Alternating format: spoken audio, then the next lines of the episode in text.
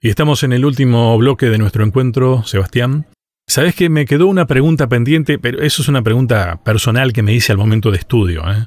Pero te la quiero plantear. Dijimos que es clave comprender la, la naturaleza de la ascensión, porque creo que esto les permitió a los discípulos entender la naturaleza del ministerio de ese hijo con el que habían convivido, pero no habían entendido mucho y después recién entendieron. En ese momento mi pregunta fue, ¿cómo habrá sido el ambiente, el clima en el cielo? Porque nosotros eh, lo miramos desde acá, ¿no? ¿Cómo habrá sido para ellos, los ángeles y todos los que están en el cielo, al momento de cuando lo vieron venir? ¿Qué habrán hecho, no? Porque realmente es otra mirada, una mirada que nosotros deberíamos intentar desarrollar con esto que vos decías, ¿no? De buscarlo día a día.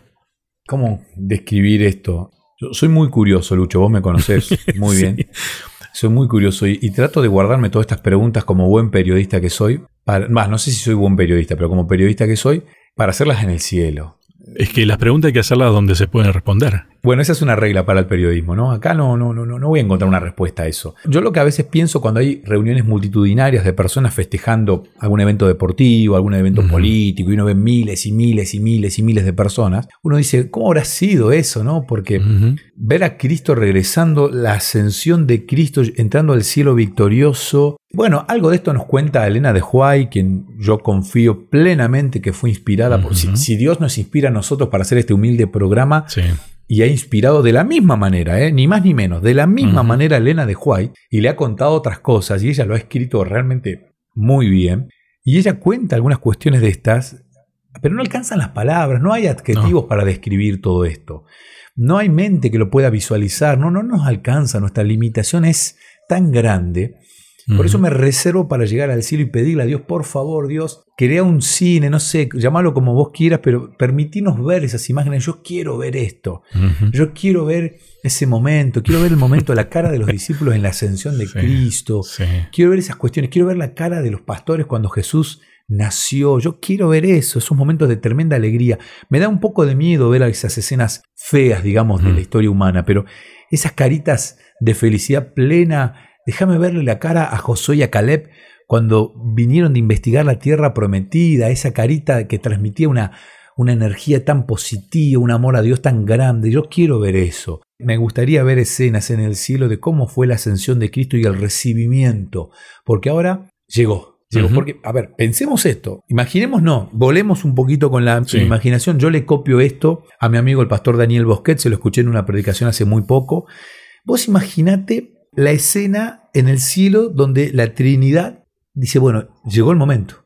Lo habrán mirado a Cristo allí en el cielo, Dios, bueno, llegó el momento. Y no sabemos cómo, yo me imagino que se hizo un microátomo, una, no sé, una partícula ínfima, y me imagino, ¿eh? me imagino un ángel habrá traído hasta, hasta el vientre de María. Pero durante ese tiempo ya en el cielo no habían tres, habían dos, porque uno estaba aquí en la tierra, dentro del útero de María, crece y los ángeles todos expectantes. Y cuando fue el momento del nacimiento, Dios encarnado nació y a cuidarlo acá, Satanás siempre lo quiso destruir, siempre fue tras de la destrucción de Cristo humanamente y lo intentó por muchas maneras, pero los ángeles fueron cuidándolo a, Cristo.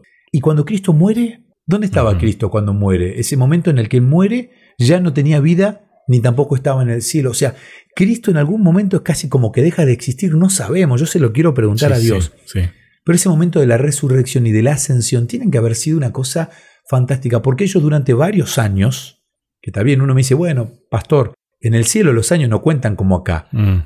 pero ellos eran íntimos y Cristo era el líder de ese ejército de ángeles. Él estaba por encima de todos ellos, era su líder. Y este líder por 30 años, no sé si para los ángeles es mucho o poco, pero no lo tuvieron. Entonces, quiero ver esa cara cuando Cristo logra entrar entre la presencia de Dios, ahora como representante de la humanidad, y el festejo lo logró y ahora vamos a poder nuevamente restablecer ese plan original. ¿Sabes lo que muchas veces me ha pasado con estos temas, Sebastián? Creo que entre los dos hemos acuñado una frase que la usamos tal vez sin decirla. El problema son las expectativas. Vos hoy hablabas de, bueno, esas imágenes que nos hacemos de cómo será, ¿no? Los discípulos tuvieron esa situación y me imagino que en la ascensión se les corrió el velo. Ah, esto es así, esto es realmente como nos estaba diciendo, ahora entiendo. Mi reino no es de este mundo y demás. Ah, ahora sí. Te decía que mm, hace unos días me, llegó una publicación de un artista alemán de cómo siguió la descripción bíblica, decía el texto, de cómo era un ángel. Y la verdad que era una cosa con este, alas y un montón de ojos y demás. Yo te voy a ser sincero, te lo iba a compartir, capaz que te lo comparto para que sepas de qué te estoy hablando. Pero a veces ponemos nuestras expectativas en cosas que no tengo la capacidad de saber cómo son. Y después tal vez nos chasqueamos, porque ponemos nuestras expectativas en algo que no está basado en, en lo que Dios dice realmente, ¿no? Creo que eso es lo que nosotros tenemos que pedirle a Dios que nos permita, que corra Él el velo, porque el que puede correr el velo es Él, no nosotros. Nosotros nos vamos a crear paredones, barreras, que nos impiden ver lo que Dios está haciendo.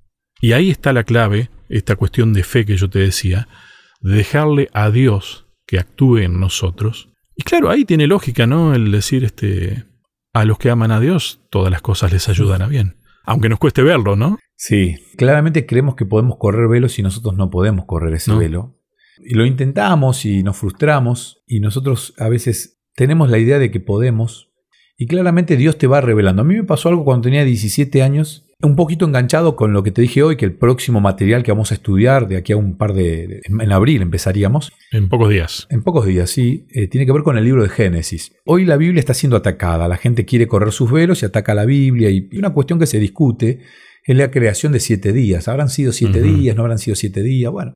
Entonces cuando tenía 17 años, alguna vez escuché esta pregunta y quedé como que, wow, ¿y esto cómo será? ¿no? Y, me sentí un poquito atrapado y empecé a buscar y, y quise por mi propio medio correr el velo, a ver, encontrarme con esta verdad y a ver que Dios me diga, a ver cómo. Y yo buscaba y buscaba. Llegué a, a la universidad, insisto, tenía 17 años, fui a la clase de escuela sabática un sábado de mañana a repasar el estudio que hacemos temáticamente. No me acuerdo qué, cuál era el libro que se estudiaba, pero fui a la clase de- del doctor Henry Barrios Mm. y doctor, pastor. Y él en un momento leyendo la Biblia, él dice, se dieron cuenta de que Dios crea primero las plantas y después crea el sol.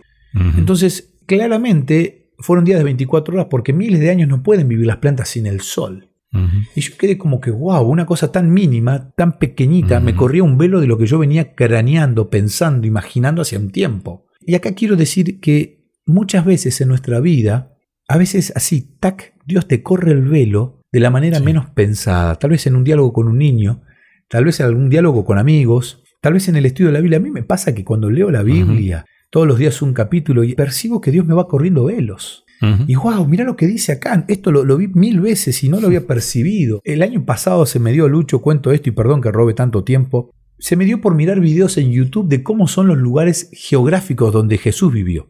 A ver, cómo es Capernaum, cómo es Sí, sí. Betania, cómo es Belén, cómo es, bueno, a ver, cómo es Nazaret. Y encontré un turista, no me acuerdo ahora la nacionalidad, que él los recorrió los lugares y va haciendo videos y va mostrando todo. Este es el lago del mar de Galilea, acá es el río Jordán. Entonces, yo fui visualizando y fui asociando lo que estudié en la Biblia con esto, que no lo pude ver de manera personal, yo no pude estar in situ, sueño con estarlo, pero bueno, a través de esto empecé a entender y, Dios me fue corriendo ciertos velos, cuestiones que yo a veces me imaginaba porque mi expectativa era diferente. Entonces, insisto con este detalle, Jesús vino a mostrarnos al Padre, Él nos corrió el velo. Estudiar la vida de Jesús no tiene desperdicio alguno. Y nosotros, los que creemos que Elena de Huay es una profeta elegida por Dios, que Dios la eligió como mensajera, porque a veces se le pone misticismo a la palabra profeta y a veces se le pone una expectativa a la palabra profeta, como que el profeta es, no sé, como que alguien, alguien espectacular que hace. El Sí, profeta sí, es un sí, enviado de Dios, un enviado, un mensajero.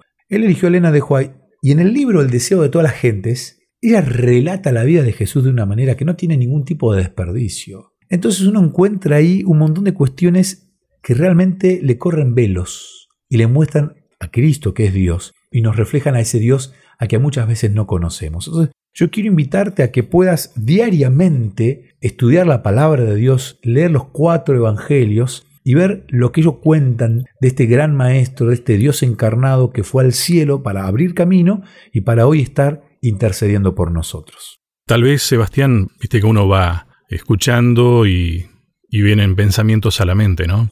¿Viste que no es tan fácil ver las estrellas en los lugares donde hay tanta luz? Es un velo. A veces, la luz que nosotros producimos es la que nos impide ver a Dios. Por eso te digo, dejemos que Dios ilumine, que sea Dios el que corre el velo. De paso, es el único que lo puede hacer. Y ahí es donde realmente, creo que el texto que estudiamos menciona algo, podremos ver el rostro de Dios. Es que a mí me encanta, me encanta el apóstol Pablo cuando dice, seamos espejos. Es que muchas veces queremos reflejar nuestro rostro. Nos creemos tan lindos. Mira qué bien que salgo en cámara. Mira qué bien que hablo. Y sin embargo, no. Eh, tenemos que reflejar a Cristo, a Dios. Seamos eh, espejos que reflejen la gloria de Dios. Que la gente vea la, gloria de Dios en nuestras vidas, pero no porque nosotros tengamos algo espectacular, sino porque confiamos plenamente en Dios. Y realmente es lindo esto, ¿no? Es, es, muy lindo ver la vida de una persona que no conoce a Dios siendo transformada y uno darse cuenta de que yo no hago nada, acá es el Espíritu Santo, que es Dios, que fue transformando. Entonces yo los quiero invitar a, esto, ¿no? A, ser espejos. Y como decís vos, a no intentar brillar por nuestra propia cuenta, sino permitir que Dios nos haga brillar y que sea el, brillo de Él el que nosotros reflejemos para que otros puedan ver este, a través de Cristo, no a través nuestro, ¿eh? a través de Cristo, la presencia del Padre. Queda tema todavía. En el próximo encuentro, ¿de qué vamos a hablar? Este título te va a encantar, Lucho. Jesús, el autor y consumador de la fe. Biblia pura, ¿no? Completa. Gracias, Sebastián. Un placer, muy grande. Un saludo grande a todos los oyentes y que el Señor los bendiga en el estudio de la Biblia diario, continuo, para que los velos se vayan corriendo y sea Cristo el que se vea reflejándonos al Padre. A cada uno de ustedes muchas gracias y hasta un próximo encuentro. ¿Querés que hablemos un poco más de estos temas? Me encontrás en las redes sociales, en Facebook como Sebastián Martínez, en Instagram como Pastor Sebastián Martínez. Te espero.